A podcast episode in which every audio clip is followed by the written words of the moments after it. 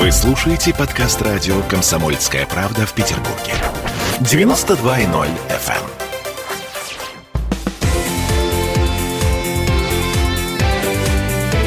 Картина недели.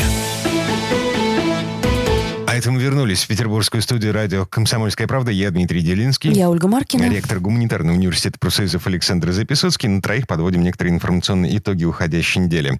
На этой неделе Дональд Трамп пообещал все-таки покинуть Белый дом. Эм, через две недели, 14 декабря, в Вашингтоне соберутся выборщики и будут голосовать. Ну, это такая особенность э, американской избирательной системы. Все они знают. Не будем углубляться в эти подробности. Так вот, э, в конце этой недели Трамп заявил, что если эти выборщики проголосуют за Байдена, то совершат ошибку, ему будет очень сложно признать поражение, но он законопослушный человек, он покинет Белый дом. Угу. Но при этом Трамп повторил обвинение в массовом мошенничестве при голосовании. Да, но это, в общем, очевидная вещь. Там огромное собрано количество показаний свидетелей, которые видели, как на избирательные участки грузовиками подвозили фальшивые бюллетени. Но мы знаем, что это никому не помешает признать результаты выборов. У нас это было не раз, поэтому нормальная ну, история. Ну, я не, не знаю случаев, чтобы у нас грузовиками. У нас автобусами, стране, да. э, так сказать, подвозили людей, которые уже с заполненными бюллетенями просто их Ольга, опускали. вы лично видели? А лично я видела видео, конечно. Нет, вы видели видео. Да, безусловно. Да, еще неизвестно, какого автобуса и кто оттуда выходил. Да, да? Александр Сергеевич, это аргументация уровня, все это снято на, на конспиративных квартирах Госдепа и выложено на американские серверы. Короче Да, говоря, выборы э, Вот вещь знаете, нечестная. что мне очень нравится ваша аргументация. Вы за меня сказали то, как раз, что я хотел сказать. Да, Америка – это прогнившая страна, которая дискредитировала само понятие демократии в ситуации с Трампом. Вы знаете что? Про это еще напишут не одну книгу, потому как э, вот большевики, коммунисты прогнозировали загнивание Запада, чуть-чуть опередили, а сейчас мы видим э, реальные совершенно симптомы и гниения, и вони. Я вам напомню даже не про вот э, то, как Трамп уходит из Белого дома, а как Трамп пришел в Белый дом. Вы посмотрите, я вот над этим думал, какая интересная гримаса американской демократии. Вот Трамп пришел на волне выборов с целым рядом своих предложений к американцам, которые американцы поддержали, проголосовав за него. Ну, например, поставить стену. Между Мексикой и Соединенными Да, Штатами. на, на которую надо было Мгм. выделить деньги, очень небольшие по американским меркам, на поддержку терроризма по всему миру Соединенные Штаты, по-моему, тратят намного больше. Погодите, вы, вы имеете Надо в виду было- борьбу с терроризмом? Нет, на развитие Ну, терроризма. Александр А именно поддержка. Да, это О. афганские талибы, это Аль-Каида. Но это, все-таки, это я вот тоже должна спросить, Да. откуда у вас такие сведения? Мы такими сведениями не располагаем, поэтому пусть это будет ваше частное мнение. Ой, огромное количество уже литературы на это есть, э, публикаций всевозможных. это наши патриоты пишут по ночам. Да, ну, конечно, а я тоже наш патриот. Поэтому у меня особых сомнений нет. Для меня это все достаточно убедительно. Ольга, вы просто не э, очень часто читаете американские книги на эту тему. Вот однозначно, даже хорошо. Короче, общеизвестный факт, общее место. Значит, ну- м- маджахедов в Афганистане финансировал ЦРУ. Э, Окей, а окей. Уже- давно от этого никто не Да, отказывается, а между талибы, прочим. а, да. это люди, которые противостояли маджахедам, выросли в результате противостояния с маджахедами. В общем, это отдельная Ну, их история. тоже финансировала ЦРУ. Да, Хорошо, давайте вернемся вернемся к выборам. Да, Белый дом. значит, что, Трамп, стену давайте сделаем, да? Давайте, это я не буду все перечислять, давайте усовершенствуем проблему медицинского страхования, потому что у нас... То, с чем те- не справился Обама. Мгм. Да, те- Обама ее вел э, в популистских целях, между прочим. В Америке потрясающая защищенность по ряду медицинских услуг э, для людей, которые не являются ее гражданами. Вот для тех людей, которые в отсутствие стены, к примеру, перебираются через границу, не являясь американцами, занимают там рабочие места, работают. Если с ними что случись, программа Обама Кейр им помогает. А те, кто работает, американцы, вот много лет, производя, я замечу, значит, э, мексиканцы работают, но не делают никакие отчисления в, э, в какие-либо фонды. Они На работают себя. А на них- черном рынке. У них нет номера Да, соцстрахования, у них соответственно. этого ничего нет. А те, кто работают и имеют эти номера, их жизнь доходит до того, что самое страшное, как они считают, что с ними может случиться, вот с американским нормальным рабочим, там, на заводе, это упадешь где-нибудь в торговом центре, в обморок, тебя увезет скорая помощь. А потом чек на 500 А потом- э, долларов. Да какой 500 долларов? Потом надо месяцы и месяцы рассчитываться, и будет жить почти Нет, не это если что. просто обморок. Если там это на шатырь Слушайте, при- поднесли 500 Ему там много чего поднесут и поддержат в бессознательном состоянии, много чего с ним сделают. Вот американская демократия устроена так, что большинство парламентариев, выбранных от регионов, может заблокировать действия президента на федеральном уровне по выполнению своих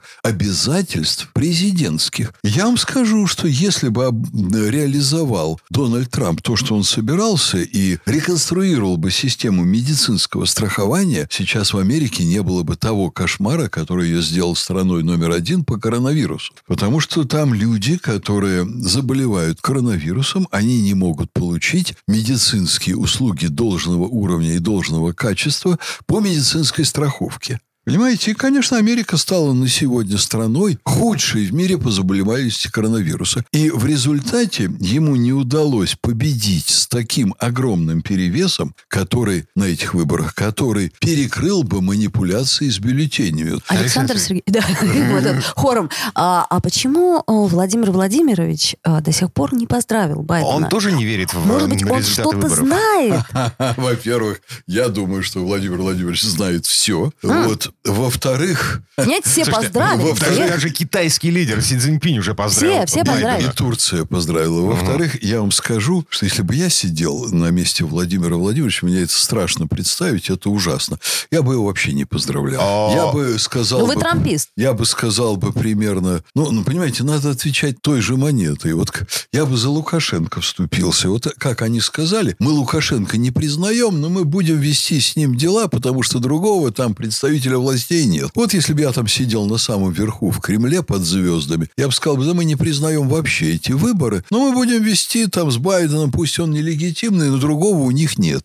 Это было бы шикарно. Я думаю, что Россия к этому идет на самом деле, и я надеюсь, что, по крайней мере, мы с вами переживем успешно коронавирус, и мы очень скоро вот эту вещь увидим. Да, и, и, и Байдена переживем. О, ну, я желаю ему многих лет здоровья, да. Мгм. безусловно, поскольку я ректор гуманитарного университета, я не могу не быть И гуманистом. да. Поэтому я и Хорошо, всем да, Байдена в Белом доме переживем. Вот Байдена в Белом доме, я очень надеюсь. Слушайте, так может еще обойдется? Ну подождите, ну А есть что же... значит обойдется? Ну, есть же вот это вот э, финальное это голосование, да, когда выборщики... Да нет, там ничего уже не обойдется. Ну, а вдруг И они все- Я вам должен сказать, что уход Трампа, он будет способствовать дальнейшему закату и деградации Америки. Трамп, по сути дела, не был, конечно, членом и сейчас не является современной американской политической элиты, власти. Он не был членом того, что он сам очень точно назвал глубинным государством. Они его поэтому и не приняли, они его переживали и выплюнули.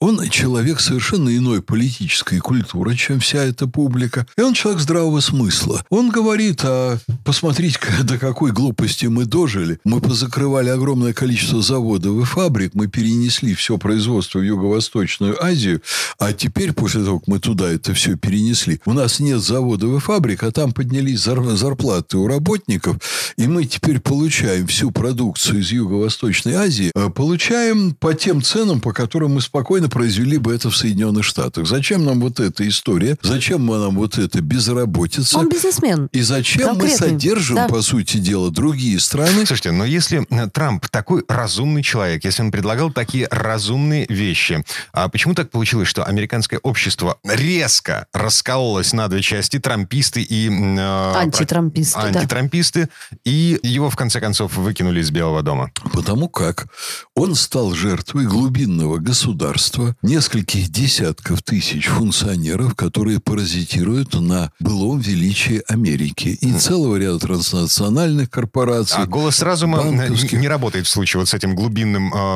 американским народом и э, Это не народ, транснациональным- глубинное государство. Да, глубинное да. государство. Это не- несколько десятков тысяч людей, которые значит, мутируют все все время от демократической партии к республиканской и обратно, прекрасно между собой договариваются. Вы знаете, у них там и в Америке очень давно было, был афоризм произведен на свет. Я не помню только название фирмы, но а, афоризм звучал так. То, что хорошо для такой-то фирмы, хорошо для Соединенных Штатов. Угу.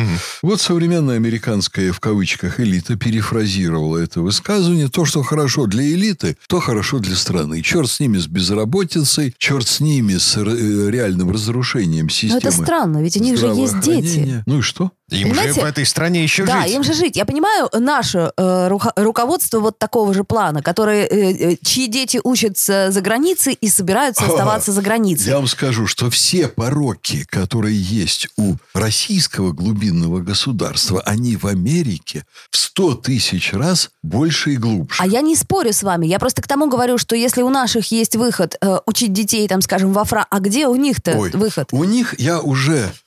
так получилось, что я прошел ректорскую стажировку в США в начале 90-х. Я был там в гостях у своего друга ректора. Я с ним неделю ездил на все мероприятия и участвовал во всех мероприятиях, в которых он участвовал. Так вот, я уже тогда приезжал в дома к руководителям крупнейших американских корпораций во Флориде. Так вот, для того, чтобы приехать к ним в гости вечером на ужин, нужно было въехать на закрытую территорию, на которую простые граждане не въедут. Уже это было 25 лет назад. Сейчас значит, есть закрытая территория Америка для богатых, для элиты. Есть вся остальная территория для нищебродов. Слушайте, ну планетка-то у нас маленькая. Да. Вот, да, и чем дальше, тем меньше места становится. В том-то и дело. Ага. Ну, я не перестаю удивляться тому, что э, происходит в США в связи с тем, что э, если Америка накроется медным тазом, мало не покажется никому. Никому. Дмитрий, не сомневайтесь, mm-hmm. что накроется. Вот это наш научный прогноз, который был выработан лет 15 назад на лихачевских чтениях. Трамп давал некоторые шансы шансы Америки затормозить процесс своего распада. Сейчас они этого шанса лишились. Э, посочувствуем им, но они становятся, Соединенные Штаты, очень опасными, невероятно опасными. Это вот, не дай бог, вот когда кто-то сильно сучит ножками и бьет пятками, знаете, даже лежа на полу, попасть под вот эти конвульсии ног гибнущего человека. Вот то же самое сейчас будет с Америкой, будут конвульсии. На этой пессимистичной ноте поставим паузу. Вернемся в эту студию буквально через пару минут. У нас э, впереди последняя четверть э, этого часа и подведение итогов уходящей недели. Картина недели.